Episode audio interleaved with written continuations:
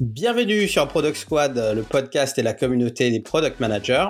Je suis Axel Souria et j'ai créé ce podcast pour parler du métier de product manager, le métier de PM, et ouvrir à d'autres les questions qui se posent quand on fait ce métier. Comme je trouvais ça un peu bizarre de me présenter tout seul pour ce premier numéro, j'invite mon ami Irénée Regnault, qui connaît bien le métier et qui est aussi connu pour son blog Mais où va le web et son association Le Mouton Numérique, à échanger autour du sujet. Salut Irénée et merci d'avoir répondu présent. Eh ben, bonjour Axel, bonjour à tous et puis merci à toi euh, euh, d'avoir proposé ce, cet échange. Effectivement, c'est un petit peu bizarre de se présenter tout seul et puis euh, il fallait aussi préciser que je t'en devais une puisque c'est toi qui m'as aidé en 2014, ça commence à dater, à monter mon premier blog. Donc c'est avec un grand plaisir que je suis là aujourd'hui. et c'est vrai que si mes activités traditionnellement me mènent plus sur des sujets qui sont ceux des sciences humaines et des liens entre euh, le numérique et euh, ses impacts sociaux. Il n'empêche que je garde quand même un, pied dans le monde des affaires, j'allais dire aussi pour voir comment les choses se passent. Donc ça me semble vraiment pertinent de continuer à regarder de, ce côté-là et plus encore du côté du produit, hein, puisque c'est quand même les product managers avec leurs équipes qui font les objets, les artefacts, comme on dit dans mon milieu numérique de demain, et la façon dont ils le font, comment ils le vivent, c'est vraiment très très important. Mais euh, assez parlé de, euh, moi. Euh, ce qui m'intéressait avant qu'on commence ce podcast, avant plutôt que toi tu le commences avec tes invités, c'était de savoir un petit peu où tu allais, ce que tu allais en faire au cours des, des, prochaines émissions. Donc, de quoi on va parler dans ce podcast, Axel? Bah, très bonne question. En fait, à la base, je voulais faire ce podcast pour échanger avec d'autres passionnés de, de l'univers produit, tout en partageant euh, nos expériences euh, et apprentissages avec ceux que ça peut intéresser. C'est aussi pour moi l'opportunité d'apprendre quelque chose de nouveau, euh, c'est-à-dire le, podcasting et puis tout ce qui est lié à la distribution de ce genre de contenu, du style growth hacking et, et, marketing dans, dans ce sens-là. Ce que j'essaye aussi de mettre en place, c'est une sorte d'inception, c'est-à-dire j'essaye de traiter le podcast lui-même comme un produit et du coup, il est fort probable que j'apporte des changements au format suite au feedback que je pourrais recevoir. Euh, en gros, dans l'idée, le podcast, c'est vraiment pour parler de, product management et, des rôles autour du product management, donc ce que moi j'appelle l'univers produit. Et on va aussi parler des métiers adjacents au product management, c'est-à-dire euh, quasiment tous les métiers de l'entreprise tech avec un focus sur le design, le développement et le marketing.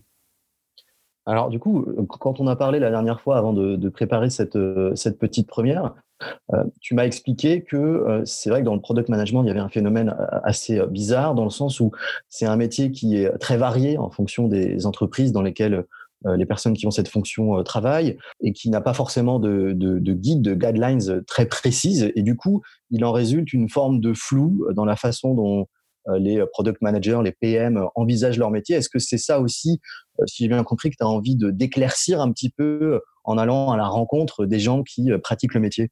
En tout cas, c'est mon vécu.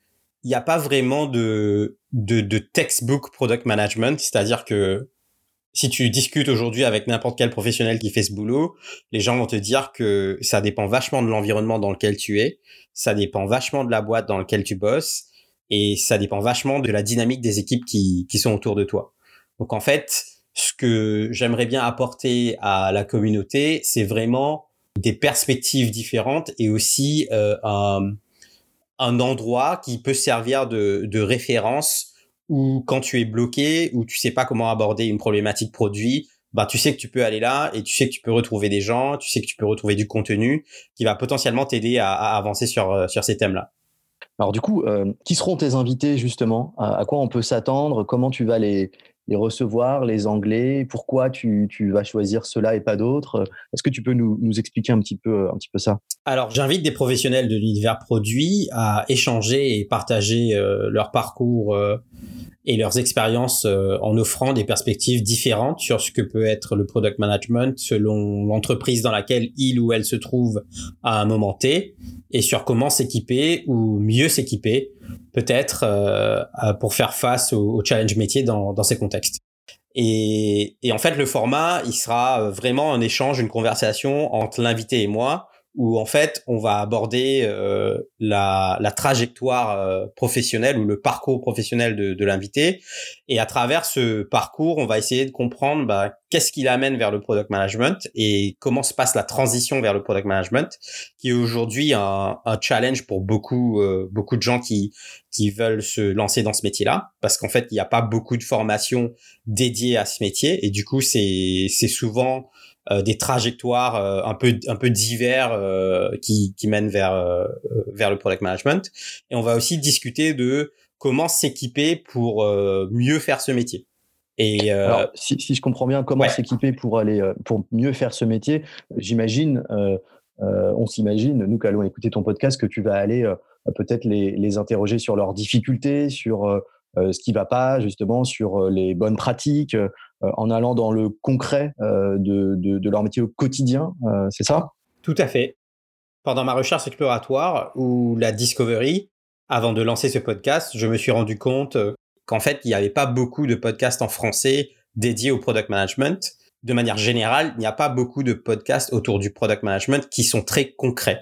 Et qu'est-ce que je mm. veux dire par là? C'est-à-dire euh, des formats où tu abordes les aspects métiers du style euh, compétences, méthodologie, best practice sur tout ce qui est euh, discovery et delivery. Donc c'est ces deux grandes parties de, de, la chaîne de valeur du product management, ou encore ce que certaines personnes appelleront le problem space ou le la solution space on, entend quoi par problem space, solution space? Parce que je crois qu'on va être amené à croiser beaucoup de termes en anglais, forcément, le métier oblige, mais si on peut juste définir ces deux-là très rapidement. Oui, alors le problem space, c'est vraiment euh, tout ce qui a trait à un challenge que le product manager essaye de résoudre à travers son produit.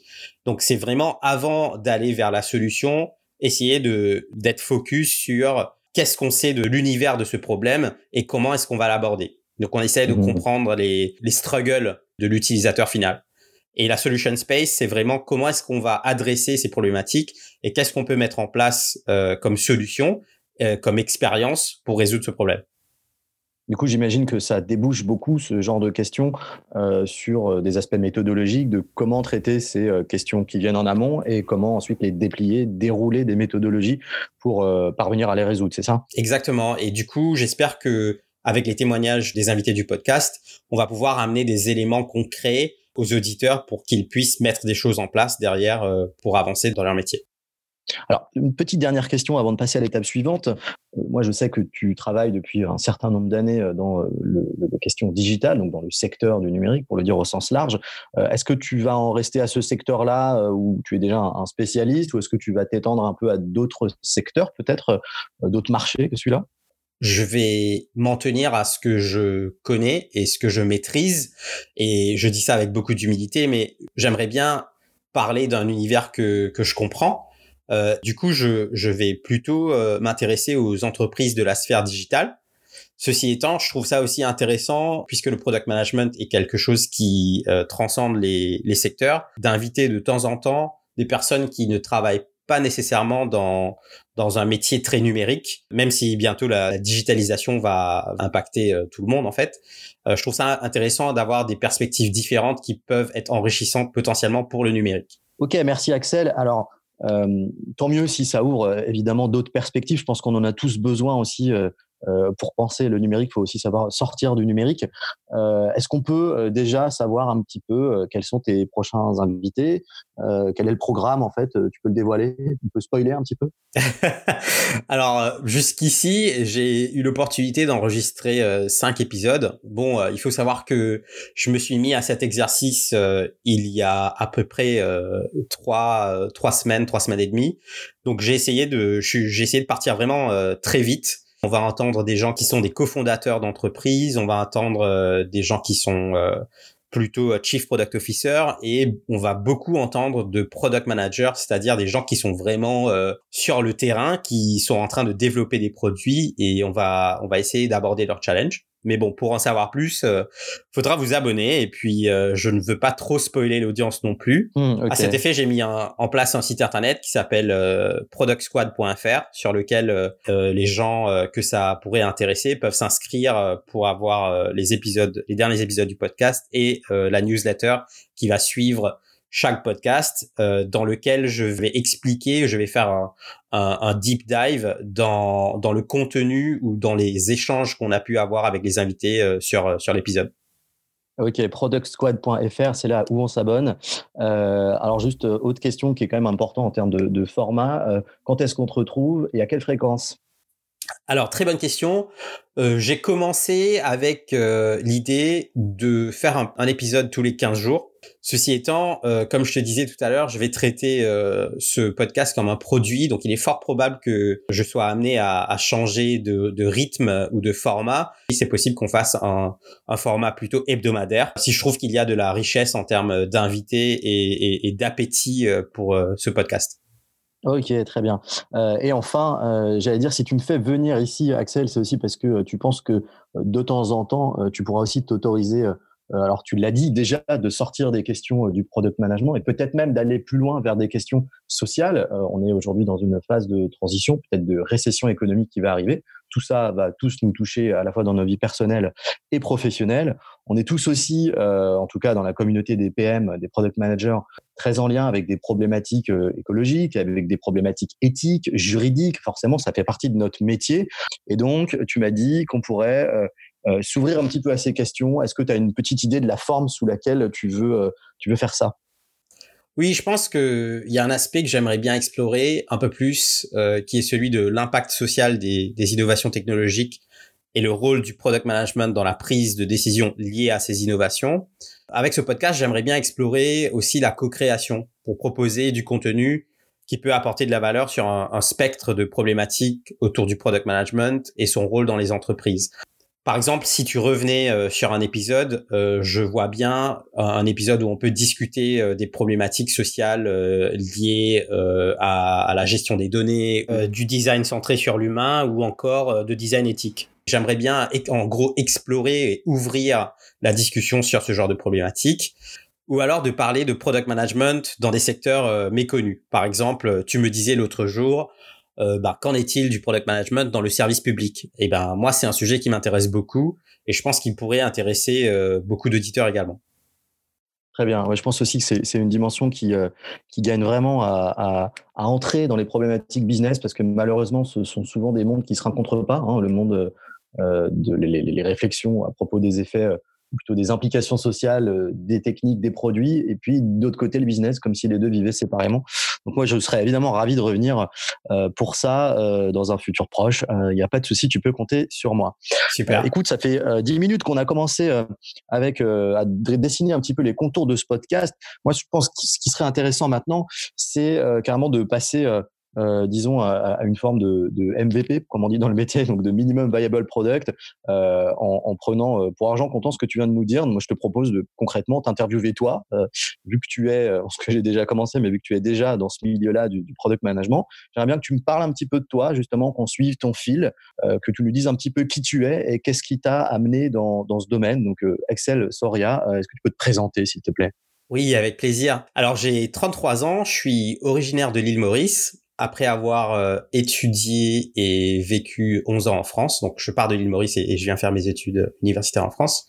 J'ai déménagé avec mon épouse euh, à Londres depuis 2015. Euh, je suis un passionné de cuisine et de voyage. je, fais juste une, petite coupure sur la cuisine parce que je vous disais tout à l'heure, le jour où, euh, Axel m'a aidé à, monter mon premier blog, euh, il m'a aussi fait à manger. C'était excellent et euh, je vois souvent des photos sur pas mal de réseaux sociaux. si un jour vous avez l'occasion de vous faire inviter par lui, je vous le conseille vivement. Voilà, je te rends la parole. Il n'y a pas de souci. En fait, c'est marrant parce que quand je t'ai écrit pour te demander de, de, de bien vouloir faire cet exercice avec moi, tu m'as tout de suite demandé est-ce que tu veux ouvrir un restaurant? Donc tu pensais que le projet c'était euh, c'était que j'allais ouvrir un resto, mais bon, pas tout à fait. J'espérais même, mais bon malheureusement tu restes dans le digital, hein, c'est dommage. Mais voilà. bref, une, autre fois, dans dix ans peut-être. Peut-être, qui sait. Ouais. Donc oui, passionné de cuisine et aussi de voyage, euh, et j'ai pu caser avec mon épouse là in extremis juste avant le confinement une belle aventure en, en Patagonie. Et, et, là, bon bah, on est confiné quoi, donc euh, un peu de changement de tempo. Euh, et puis, euh, et puis voilà, aussi bien évidemment passionné de, de product management. Alors, qu'est-ce qui t'a amené, parce que de mémoire, on se connaît depuis quelques années quand même maintenant, tu n'es pas entré directement par la porte du product management, tu plutôt, as plutôt un profil ingénieur. Donc, est-ce que tu peux nous, expliquer un peu, peut-être déjà ce parcours universitaire rapidement, hein, qu'on s'étende pas, mais surtout le passage ensuite vers le monde du product management? Ouais, avec plaisir. Alors, euh, comme beaucoup, comme beaucoup de gens, en fait, j'ai pas eu une trajectoire en ligne droite euh, vers le product management.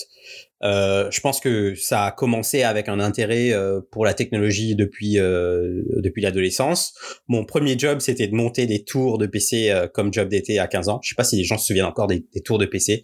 J'ai l'impression qu'on a tous des Mac maintenant. Ensuite... Ça, c'est ça, c'est ton, milieu, mais je t'assure qu'il y a encore des PC. des tours peut-être un peu moins, c'est sûr, mais bon. Voilà. Et donc, comme je le disais euh, tout à l'heure, j'ai fait mes études universitaires en France à Rennes, mais j'ai pas eu un parcours universitaire euh, forcément évident. Euh, je commence une fac de maths qui pour moi était un gros échec. Donc j'ai raté ma première année de fac de maths. je me dis, et c'est ma façon de, de gérer cet échec, que c'était parce que j'ai dû switcher d'une éducation en anglais vers une éducation en, en français. Donc je comprenais pas tout. Mais en fait, euh, j'ai rapidement transitionné vers un DUT euh, GE2I, donc génie électrique et informatique industrielle, qui était un format qui me convenait mieux parce que on était euh, on était des petits groupes et on était encadrés, donc ça ça ça m'allait mieux. Et ensuite, je me suis lancé dans un master MIAGE, donc méthode informatique appliquée à la gestion des entreprises, qui ne s'est pas forcément très bien passé également parce qu'en fait, j'avais pas des super notes parce qu'en fait, le côté théorique et académique de l'informatique à la fac ça me gavait en fait. J'arrivais vraiment pas à accrocher et du coup, euh, en parallèle, j'ai commencé à monter des sites internet pour mon entourage parce que c'était la période où tout le monde voulait avoir un site internet. Alors, on était en 2000, 2010, 2011, c'est ça un petit voilà, peu Voilà, on est en 2010, 2011. En parallèle, je fais euh, une licence pro en communication stratégique à Rennes parce qu'en fait, euh, la communication et le marketing, c'était quelque chose qui m'intéressait. Donc, j'étais curieux de savoir ce que ça pouvait m'apporter en termes de compétences. Donc voilà, en 2010-2011, je monte ma boîte à 24 ans, euh, Monsieur Média euh, à Rennes, qui est une agence digitale où on fait euh, du web, de la photo et de la vidéo. C'est une offre clé en main pour proposer à un moment où l'algorithme de Google indexait surtout sur le contenu et sa fraîcheur, ben une formule où tu avais et ton site internet et la production de contenu euh, packagé dans, dans, dans une formule quoi. Alors du coup, dans cette boîte-là, tu n'étais pas encore vraiment dans le produit, c'est ça? Tu étais plutôt dans le développement de site, c'est ça? Développement de site, et plutôt dans l'entrepreneuriat. Bon, quand tu lances ta boîte, tu dois tout faire, donc euh, sales, euh, biz dev. Euh, donc j'ai, ça m'a appris les rouages de, de l'entrepreneuriat. Et puis et, du networking, j'allais dire, parce qu'il me semble que c'est à ce moment-là qu'on s'est rencontrés. Tu devais rencontrer beaucoup de monde euh, à Rennes à ce moment-là. Exactement. Donc Rennes étant un écosystème euh, plus ou moins petit à l'époque, ben tu as tu as vite fait le tour de rencontrer un peu euh, tout le people, comme on dit, de, de, de l'écosystème communication, marketing numérique. Et en même temps, en parallèle, je, je vais faire un master euh, à, à l'IAE de Rennes en marketing stratégique, en, en, formation continue. Je suis le plus jeune de ma promo et la doyenne de ma promo à 50 ans, ce qui en fait offre une superbe diversité dans ma promo. C'est quelque chose que je trouve super intéressant à l'époque. Et euh, à l'issue de mon master, euh, il se passe plusieurs choses qui vont accélérer mon passage au produit. Ah, voilà. on, y, on, y, arrive. voilà. Donc euh, la première, c'est l'ouverture que m'apporte cette expérience à l'IAE de Rennes en termes de, de diversité de pensée. La deuxième, c'est la divergence de vision entre mes associés et moi dans ma boîte. C'est quelque chose qui arrive. Euh, et la troisième, c'est euh, en fait le gouvernement lance euh, l'initiative French Tech avec Axel Lemaire en 2014 et Rennes, où je vis à l'époque, va déposer son projet de labellisation. Donc, pour rappel, c'est au moment où les métropoles en France doivent déposer un projet de labellisation pour obtenir le label French Tech, qui ensuite débloque un certain nombre de dispositifs financiers qui permettent aux, régions, aux métropoles d'accompagner les, entrepreneurs et, les startups dans leur développement. Et j'en profite pour glisser que Axel Lemaire était à l'époque délégué au numérique, donc elle avait la place de Cédric O aujourd'hui, et euh, qu'elle en a fait des choses très intéressantes, autant d'un point de vue euh, du point de vue de l'entreprise que du point de vue légal, du point de vue social. Euh, Ouais, tout à fait. Et du coup, à ce moment-là, il y a une effervescence dans la dans la scène tech euh, rennaise, et je gravite pas mal dans les réseaux euh, de, la, de, la, de, la, scène euh, tech euh, locale, quoi. Et, et là, je suis à, je suis à la recherche d'un nouveau challenge. Donc, je suis dans un mindset où je me dis, bon, bah, j'ai envie de faire quelque chose d'autre et je comprends bien que, en fait, euh, et la, et la divergence de vision entre mes associés et moi et le fait quand tu as une entreprise comme ça de, de, communication, une agence digitale, si tu veux la développer, l'environnement régional peut être un facteur limitant. En gros, si tu vas pas à Paris, euh, tu, tu, tu, te limites quoi. Alors du coup, c'était euh, petite question en passant. C'était la première fois, euh, c'était ta première entreprise, donc si je comprends bien, euh, est-ce que c'était la première fois que tu connaissais justement ces des, désaccords avec tes associés, hein, parce que dans tous les entrepreneurs ont connu ça, mais c'est quand même des moments importants. Tu peux nous en dire un peu plus là-dessus, peut-être? Ouais, c'est c'est effectivement la première fois, et c'est potentiellement une des expériences qui m'a le plus appris euh, dans ma carrière professionnelle. Bah, c'est schéma classique. En fait, euh, on n'avait pas forcément la même vision de comment la l'entreprise allait évoluer. Euh, moi, j'étais convaincu que euh, il fallait investir plus dans le web, et en fait, mes associés étaient convaincus qu'il fallait investir plus dans la photo et la vidéo. Ce qui s'est passé, c'est que, ben, naturellement, euh, il y a une sorte de fossé qui euh, qui s'est creusé euh, entre nous au niveau euh, relationnel déjà. Comme dans toute entreprise, quand tu es dans une association, il y a beaucoup de gens qui vont te dire c'est c'est comme un mariage en fait. Mmh. Donc tu es dans un univers où, où il y a beaucoup de pression et moi je me souviens c'était une période financièrement un peu compliquée aussi parce que on avait du mal à, à signer de, de nouveaux contrats et du coup, ça a mis beaucoup de pression sur cette relation et ça n'a fait qu'amplifier la, la, divergence de, de pensée et de vision. Et au bout d'un moment, ça craque en fait. Ouais. Donc là, presque, je l'aurais compris que, que trop tard, mais presque au bon moment, les ingrédients étaient là pour que euh, je fasse une transition qui va vraiment tout changer pour moi.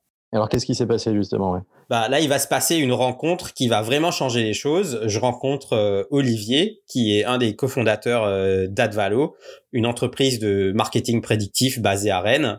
Et, Olivier a un parcours intéressant. Il était chez DoubleClick euh, avant le rachat par Google et ensuite a monté une boîte qui s'appelle Connexence MD basée à Lille qui fait du marketing basé sur sur de la data.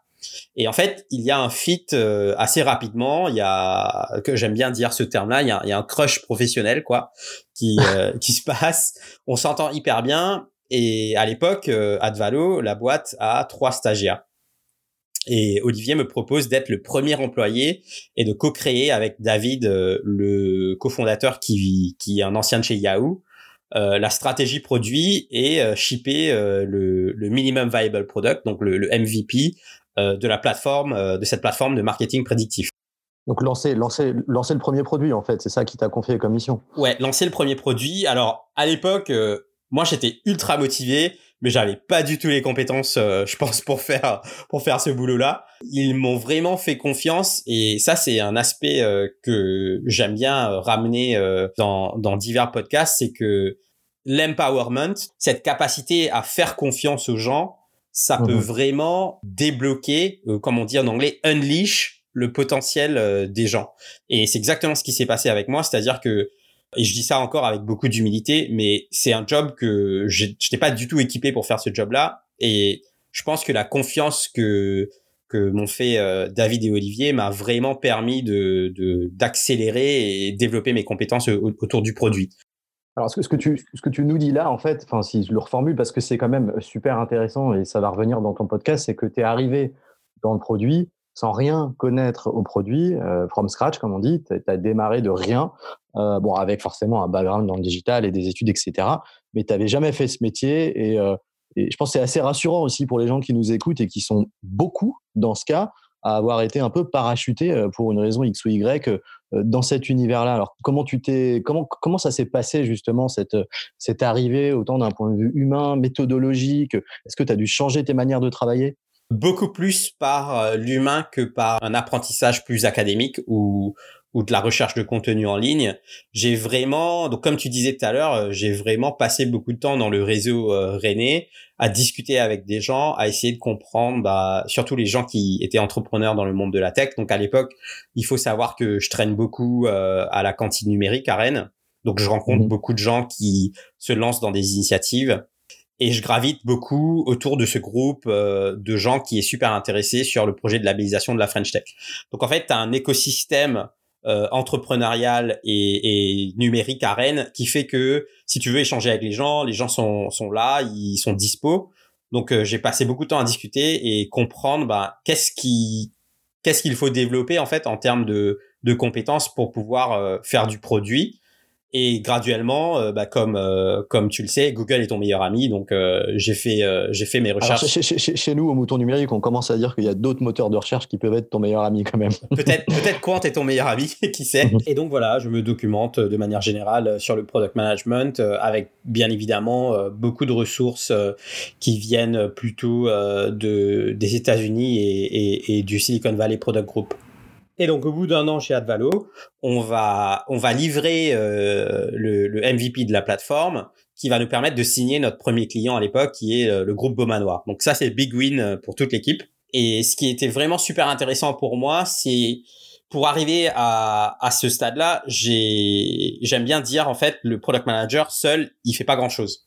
David et Olivier m'ont vraiment fait confiance sur construire en fait la culture produit au sein de, de cette startup, alors que je n'y connaissais pas grand chose à l'époque. Bon, j'ai fait ce que je pouvais, quoi. Et en fait, cette expérience-là, c'est vraiment la ligne directrice de ma trajectoire professionnelle jusque maintenant. C'est un peu là où j'ai j'ai un peu tout appris en fait. C'est j'aime bien dire c'est là où j'ai construit ma boîte à outils. En fait, à travers mes expériences, je vais alimenter cette boîte à outils euh, au, fil de, de, de, mon parcours professionnel. pour pour qu'on ait une petite idée en termes de temporalité, ça a duré combien de temps dans cette entreprise? Je passe euh, un peu plus d'un an euh, chez chez Advalo. Alors pour toi, c'est la durée, ça, qui permet, euh, euh, entre autres choses, d'apprendre, euh, de, mettre le pied à l'étrier dans le métier de PM, justement? Je pense que ça dépend vachement euh, des gens. Je pense que c'est du, du cas par cas, c'est quelque chose de personnel. Si tu vas sur mon profil LinkedIn aujourd'hui et que tu regardes mon parcours pro, tu vas te rendre compte que je reste pas dans une boîte euh, plus d'un an, deux ans, quoi, max. Mmh, et ça, c'est lié à moi. Je suis quelqu'un qui, qui est comme ça. J'aime apprendre et je pense que j'apprends plutôt vite. Et c'est ce qu'on m'a dit dans, dans le passé. Ceci étant, euh, dès que j'ai fait le tour et que je comprends euh, un peu euh, comment les choses fonctionnent dans une entreprise, j'ai tendance à me lasser parce qu'en fait, j'apprends plus à, à, la vélocité à laquelle j'apprenais avant et du coup, ça me, ça commence à me désintéresser en fait. Et du coup, je passe à autre chose. Dans, dans ce cas d'Advalo, ça n'a pas vraiment été le cas. C'était, c'était plutôt ma femme et moi qui voulions changer d'environnement. On allait se marier et on voulait aller explorer une autre ville, un autre pays, et on a fait le choix de déménager à Londres à l'époque c'est là où tu as quitté notre chère Bretagne euh, et tout le monde t'en a voulu, mais bon. Exactement. Là, tu y reviens, donc euh, c'est pas plus mal. Voilà. alors raconte-nous un petit peu Londres, donc 2000, 2000 euh, quoi? 2012 2015. Donc novembre 2015, j'arrive dans une entreprise anglaise qui s'appelle Qubit. Qubit, c'est une plateforme de personnalisation pour des gros sites de e-commerce en gros. C'est une plateforme qui permet de personnaliser l'expérience utilisateur basée sur euh, les signaux que tu peux laisser derrière toi. Donc, euh, par exemple, si tu vas sur le site internet et tous les jours de, euh, Nike et que tu regardes uniquement une catégorie précise de running shoes, ben en fait, on va personnaliser l'expérience pour toi sur le site basé sur cet intérêt pour les running shoes, quoi. Alors, c'est à cause de, de toi que en fait, il y a cette cette paire de baskets qui nous suit partout sur Internet ensuite, même si on l'a pas acheté, Non, quand même pas, quand même pas. Là, tu vas devoir euh, plutôt euh, interviewer euh, les gens de chez Criteo. Chez, ou... Criteo, d'accord. C'est pas exactement la même chose. Non, c'est pas tout à fait la même chose. Et donc ça, c'est un point intéressant. Qubit fonctionne essentiellement sur de la data qui est first party, donc de la donnée que l'utilisateur laisse sur le site. Par exemple, quand tu cliques sur une catégorie produit, bah on sait que tu t'intéresses à cette catégorie produit euh, a priori quoi. Donc voilà. Donc j'arrive euh, chez Qubit dans un poste de sales engineer. Alors sales engineer c'est quoi? Ça s'assimile un peu à de l'avant-vente. Là ça va être super intéressant pour moi parce qu'en fait je vais être dans une position pivot entre euh, sales et product management, ce qui va me permettre en fait pendant un peu plus de deux ans de rencontrer euh, beaucoup de chief marketing officer, de chief digital officer et autres responsables marketing des plus belles enseignes de retail et des pure players en Europe ça me donne rapidement une bonne compréhension de l'écosystème digital et e-commerce euh, dans le monde anglo-saxon, mais aussi euh, en Europe de manière générale. Donc j'arrive en novembre et en décembre, Qubit annonce une levée de fonds de 40 millions de dollars euh, menée par Goldman Sachs. Donc c'est la série C. Et là, euh, petit euh, euh petit entrepreneur et petit employé que je suis, qui passe de la startup seed stage à Rennes en Bretagne, j'arrive dans la startup anglo-saxonne série C, 40 millions de dollars. Donc là, c'est vraiment la fusée qui décolle. Il y a beaucoup de choses qui se passent. T'as as cinq nouveaux employés toutes les semaines, tu as la boîte qui se développe dans, dans de nouvelles géographies. Et au niveau sales, ça décolle vraiment. La boîte va aller s'installer euh, aux, US, qui d'ailleurs n'a pas été euh, une transition euh, très simple. Et tu vas vraiment beaucoup beaucoup apprendre sur l'écosystème digital, numérique et dans l'entrepreneuriat au sein d'une startup suite à, 2017, tu, passes dans un autre secteur, c'est ça? Ouais, donc euh, après deux ans chez Qubit, euh, en 2017, en fait, au Royaume-Uni, il y a une révolution qui se prépare dans un secteur qui est euh, celui de la celui de la finance avec l'arrivée de l'open banking. Alors l'open banking, c'est quoi? C'est en gros un dispositif réglementaire qui vise à promouvoir la compétition dans l'écosystème financier au Royaume-Uni mais avec l'ambition que cela s'applique euh, au contexte plus large de l'Europe et aussi plus tard dans un contexte global. Donc si aujourd'hui tu as un compte bancaire chez le Crédit Agricole et que euh, tu veux utiliser euh, une application mobile parce qu'en fait tu préfères cette expérience cette expérience utilisateur, bah en fait l'open banking impose au Crédit Agricole d'ouvrir ses, ses API pour que cette autre startup, avec ton consentement, puisse avoir accès à tes données. Donc ça, c'est un grand changement euh, en termes de modèle de pensée, mais aussi de consommation et de modèle de distribution. Et à l'époque, en 2017, tu as euh, un nombre de startups qui explose dans la fintech. C'est vraiment le, le, décollage de la fintech quoi à l'époque. Ah, alors c'est DSP2, c'est ça, hein, les lois euh, 2013-2019, euh, me semble-t-il, il y a eu une, une petite mouture de cette loi qui est passée en septembre dernier. Et du coup, oui, en fait, c'est ça le côté euh, pratique, entre guillemets, c'est que l'ouverture à la concurrence permet de d'éclater un petit peu les vieux systèmes d'information euh, des, euh, des, grosses banques, de les obliger à rendre leurs données disponibles pour que toutes les startups puissent s'y agripper et fournir des, des services à valeur ajoutée supplémentaires, etc et ça va aller quand même euh, plus loin. C'est-à-dire qu'aujourd'hui, tu, tu as la facilité de pouvoir demander euh, carrément ce qu'on appelle un banking license. Si tu es une jeune startup en train de se monter et tu veux devenir une banque, si tu as la bonne équipe derrière toi, le, le régulateur, il, il, va te soutenir parce qu'en fait, il a un mandat pour promouvoir la, la concurrence. Donc, il va te soutenir pour obtenir euh, ce banking license et euh, tu vas pouvoir monter ta, ta, ta, banque digitale en fait. Et ça, c'est ça qu'on doit les, les, N26, les Revolut, les Orange Bank, etc., qui sont venus en fait. Euh, Complètement, ce, ce, qui était juste impossible avant. Ouais, tout à fait. Et euh, et du coup, à ce moment-là, euh, bah, en fait, les banques vont devoir s'équiper face à, à, cette nouvelle vague de start-up qui va venir proposer des services bancaires sur sur le marché, surtout du, du retail banking. Et moi, à l'époque, la fintech m'intrigue, euh, je et je décide de trouver un job là-dedans. Donc j'ai un pote qui me fait euh, une recommandation euh, à la Barclays. La chose qui m'a vraiment intéressé euh, dans ce challenge d'aller travailler dans, dans une banque, c'était vraiment les enjeux super intéressants pour moi autour de l'argent. Et en fait, l'argent, c'est un sujet hyper émotionnel. Ce que j'ai appris, bon, je te dis ça maintenant avec le recul que j'ai, mais en fait, quand tu travailles sur un produit où il y a des aspects émotionnels qui sont forts, euh, d'un point de vue product management, d'un point de vue mise en place de ce que tu peux apporter au niveau produit, au niveau expérience, c'est beaucoup plus riche.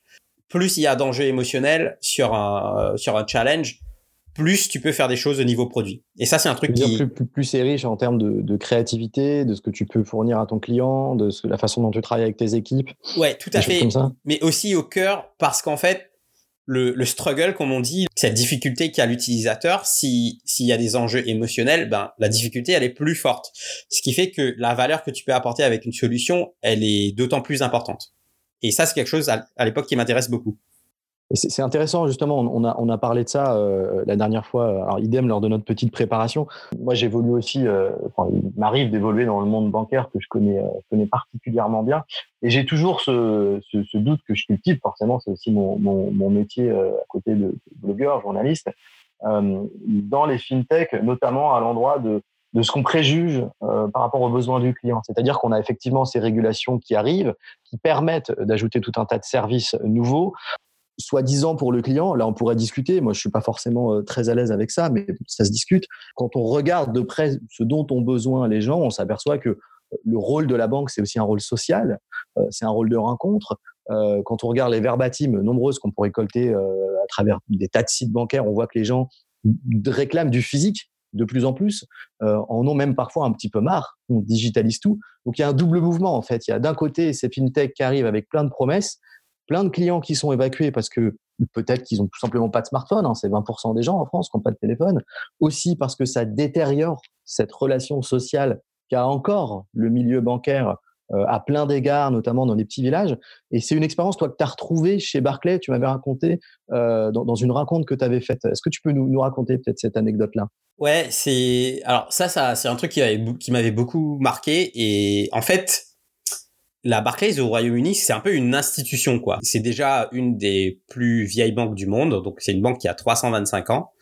Euh, c'est ou un peu plus maintenant. C'est une banque. Une vieille dame, quoi. Voilà, c'est une vieille dame. C'est c'est c'est la banque qui a introduit le, le premier guichet automatique euh, euh, dans le monde. Et et du coup, t'as t'as un peu ce côté ben institution, quoi. Voilà. Et ce côté-là, je l'ai retrouvé euh, dans en fait, ce côté institution, il prend plusieurs dimensions. Et je me souviens avoir fait une visite avec des, directeurs régionaux dans des succursales en périphérie de Londres. Et là, on arrive, euh, on arrive devant la succursale et les gens qui m'accompagnent sont euh, habillés en costard.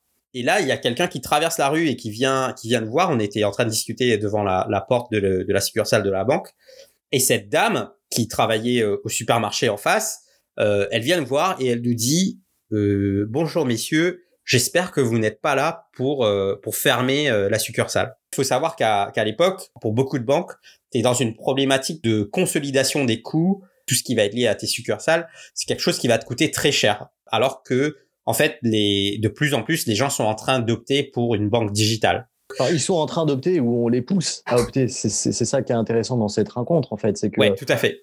Moi, ce que je remarque dans, dans, dans ma pratique du métier de PM, c'est que c'est difficile quand même. Il faut faire un, effort euh, euh, d'une puissance assez phénoménale pour sortir de son bureau, pour euh, fermer son ordinateur, aller marcher un petit peu là où évoluent les clients, sortir de son petit milieu en fait, pour comprendre comment concrètement les clients vivent. des clients qui sont pas que des clients, hein, c'est des gens, c'est pas juste des gens dans un tableau Excel. Et ça, je pense, que cette expérience, elle est aussi super importante pour peut-être nous amener à reconsidérer nos métiers, à digitaliser ce qu'il faut digitaliser, à ne pas digitaliser ce qu'il ne faut pas digitaliser, puis dans tous les cas, à comprendre pourquoi on digitalise, en fait, et à le faire le moins mal possible. Ouais, c'est ça. Et en fait, cette dame-là nous disait, vous ne vous rendez peut-être pas compte du rôle que la cette succursale a ou qu'une succursale peut avoir dans le tissu social de, du village. C'est-à-dire qu'en fait, les gens, ils ne vont pas juste à la banque pour faire euh, des transactions les gens vont dans une succursale pour discuter, c'est là où les gens se rencontrent. Et aussi, la Barclays, elle a ce rôle au Royaume-Uni où, en fait, tu peux te rendre dans une succursale et demander à n'importe quelle personne dans le staff de t'aider à faire quelque chose. Par exemple, euh, quelque chose qu'on voit beaucoup, qu'on a beaucoup vu dans les succursales euh, au Royaume-Uni, c'est que tu as une clientèle plutôt âgée qui va se rendre en succursale pour euh, demander de l'aide au staff pour réserver des vacances en ligne ou par exemple euh, booker un, vol pour aller en vacances. Et ça c'est quelque mhm. chose que le staff va faire. Ça fait partie du de la promesse en fait euh, de, de la Barclays. C'est super intéressant. Donc voilà, à la Barclays, je vais être en charge du produit au, niveau de la plateforme mobile de la banque avec une, une appli Barclays Mobile Banking qui a plus de 6 millions d'utilisateurs actifs mensuels. Euh, et pour moi, ça va être une grosse transition de, la scale-up qui était Qubit vers une des plus grosses banques au monde avec 90 000 employés. Donc euh, déjà là, gros choc culturel. Mais j'étais vraiment euh, surpris par le leadership à la Barclays et c'était aussi pour moi en fait potentiellement la plus grande école du product management. Donc il y avait ce qu'on appelle un product practice qui était très fort. Avec des, des leaders qui, qui étaient vraiment des, des gens d'un calibre exceptionnel, qui m'ont beaucoup appris. Et c'est là où je vais tout apprendre vraiment sur euh, toutes les méthodologies euh, design thinking, euh, jobs to be done, interview, user research, vraiment comment tu t'attaques à, à, la discovery et au problem space, et aussi sur tout ce qui est processus de delivery et comment monter une ce qu'on appelle un, high performing team, donc une équipe vraiment performante pour euh, pour euh, pour livrer le produit en fait. Euh, donc en 2018 avec mon équipe on va faire de l'application mobile de la Barclays la deuxième application mobile dans l'App Store UK dans la catégorie finance, la meilleure appli bancaire au, au Royaume-Uni et la quatrième meilleure appli bancaire en Europe selon un classement de, de Forrester. Et donc voilà, je m'estime plutôt chanceux d'avoir pu vivre une expérience pareille. Et le schéma va se répéter une fois de plus. Euh, j'aurai fait le tour euh, et il me faudra un nouveau challenge. Donc je vais quitter la Barclays pour rejoindre le groupe Verisure en, en 2018. Je prends la responsabilité euh, du digital avec un focus sur le mobile. C'est une boîte intéressante avec 16 000 personnes dans 15 pays, mais une organisation très à l'ancienne en fait. Euh, c'est dur de faire avancer les choses. Il y a une culture euh, purement commerciale. Donc, je passe mon temps euh, dans les lounges d'aéroports entre Malmö, Madrid, Genève, parce qu'on a eu des équipes distribuées en fait. Et cette expérience-là, pour moi, elle était vraiment bien parce qu'elle m'a appris à travailler dans un contexte multiculturel avec des équipes complètement distribuées. Et mon challenge, c'était vraiment de comprendre comment tu peux faire fonctionner euh, le produit mobile, donc le produit digital, dans un contexte euh, comme, euh, comme celui-là. Donc au bout d'un an, encore une fois, bah je pense avoir, je pensais avoir fait le tour en fait, et je décide de trouver un poste à Londres et je retourne dans la fintech. Donc là, je suis basé dans une entreprise qui s'appelle 11FS Foundry. Donc qui fait partie du groupe 11FS. Et en fait, 11FS, c'est à la base une entreprise qui a fait un podcast. Donc, c'était euh, des anciens de la Barclays d'ailleurs qui ont monté un podcast. Et puis, euh, ça a vite marché et ils ont monté euh, un business de consulting et éventuellement un business de technologie autour de la finance. Donc là, moi, je suis dans la branche technologie de l'entreprise où en fait, je m'occupe du produit qui est en fait une plateforme euh, modulaire pour euh, créer euh, des services bancaires. Donc ça s'appelle dans le dans dans cet univers le, le banking as a service. Donc c'est vraiment la création de, de plateformes avec des briques technologiques qui vont te permettre de créer une offre financière en partant de zéro. Donc c'est une plateforme qui s'adresse aussi bien aux startups qu'aux, qu'aux banques existantes. Le but étant de pouvoir créer des produits financiers innovants et surtout, euh, dans la vision de l'entreprise, pouvoir euh, adresser euh, le segment de marché aujourd'hui qui n'a pas accès aux services bancaires. Donc ce qu'on appelle en anglais les unbanked.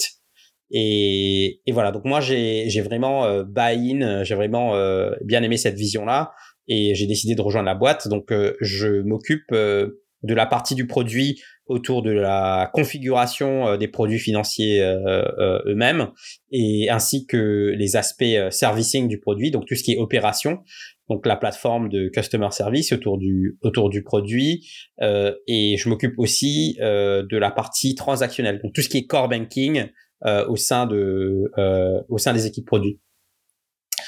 Euh, ce qui m'amène euh, en fait euh, maintenant à une transition avec ce podcast, c'est que avec ma femme, après cinq belles années passées à Londres, on a décidé de rentrer en France cet été. Du coup, le podcast, c'est aussi pour moi l'opportunité de reconnecter avec l'écosystème de la French Tech et du digital en France. Écoute Axel, euh, merci beaucoup en tout cas pour, euh, pour ton témoignage. Moi, je trouve ça vraiment riche et puis je trouve que, euh, enfin, je te connaissais déjà, donc j'en découvre quand même un petit peu, mais pas tout. Mais je pense qu'il y, y, y, a un vrai intérêt justement à, à croiser ces problématiques, à aller à la fois dans les profils des gens, de voir comment ils ont évolué dans le métier, mais aussi comprendre la façon dont ils se sont posés des questions et la façon dont leurs questions, leur vision de leur métier évolue avec la société qui évolue, avec le, le contexte qui est celui du UK aujourd'hui, avec le, contexte social qui va changer. Euh, donc, euh, donc super. Merci beaucoup de, de, de m'avoir amené à, te prêter à l'exercice. Mais du coup, je, serais très, très content de revenir pour une autre fois. Puis je te laisse clôturer, si tu as envie, ce, ce, premier podcast. Bah, merci beaucoup. Merci de m'avoir accompagné dans cet exercice. C'était vraiment chouette. Et puis, euh, je dis à nos auditeurs euh, à bientôt pour les prochains épisodes de Product Squad. Et surtout, n'hésitez pas à me faire vos retours sur hello at productsquad.fr. Donc, vous me joindrez directement en m'écrivant sur cette adresse mail. Ça m'aidera beaucoup à avancer sur, euh, sur le format du podcast et à co-créer des épisodes avec vous. Prochain podcast, quand est-ce qu'il aura lieu? Bah, pour s'y brancher tout simplement. Donc euh, le prochain épisode sera disponible euh, le mercredi 3 juin sur euh, vos plateformes d'écoute de podcast, donc Spotify, Deezer, Apple Podcast, Google Podcast. Et vous pourrez retrouver un nouvel épisode tous les 15 jours le mercredi matin aux alentours de 9h. Eh ben merci beaucoup. Merci d'avoir écouté cet épisode de Product Squad. Vous pouvez dès à présent retrouver les show notes de l'épisode ainsi que l'ensemble des apprentissages de nos invités sur le site productsquad.fr. Pour ne plus manquer les conseils de nos invités et en savoir plus sur les outils et méthodologies qu'ils ou elles recommandent en tant que product manager, n'hésitez pas à vous inscrire à la newsletter Product Squad. Je suis Axel Souria et je vous dis à très vite pour un nouvel épisode de Product Squad.